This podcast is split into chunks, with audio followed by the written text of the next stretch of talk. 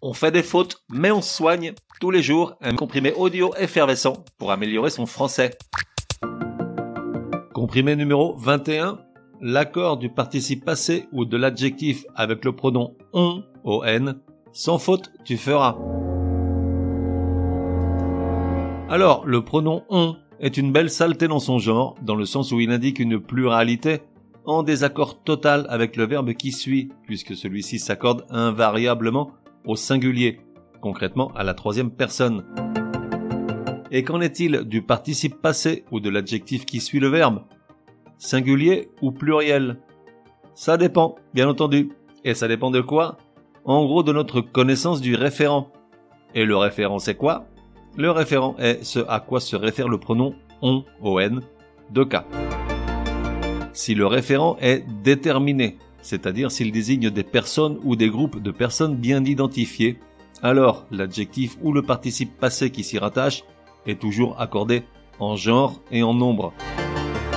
En revanche, si le référent désigne une personne ou un ensemble de personnes dont on ignore l'identité, un peu à la manière de quelqu'un, quiconque ou tout le monde, alors dans ce cas, le participe passé ou l'adjectif qui se rapporte au pronom on est un variable, c'est-à-dire au masculin et au singulier, puisqu'on ignore d'ordinaire le sexe et le nombre de personnes que le pronom on représente. Des exemples, vite des exemples. Martine termina de lécher son assiette et s'entendit demander par Patrick Alors, on est rassasié Rassasié et E, car se référant à Martine.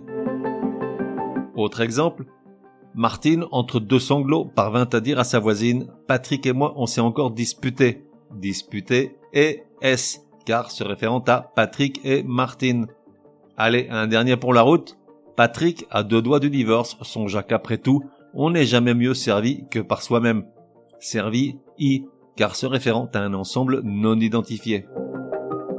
Une astuce en cas de doute et surtout à l'écrit. Il est préférable de substituer le pronom on par le pronom personnel nous, comme ça, pas d'embrouille. Par exemple, dans la phrase Patrick et moi on s'est encore disputé, il serait mieux de dire Patrick et moi, nous sommes encore disputés.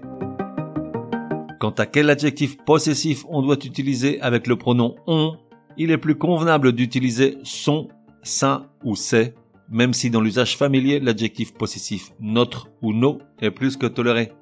Exemple, il serait mieux de dire on rédige ses courriers à l'ordinateur plutôt que on rédige nos courriers à l'ordinateur.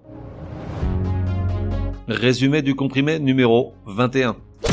Pour que ça rentre, comment accorder le participe passé ou l'adjectif avec le pronom on, on, singulier ou pluriel?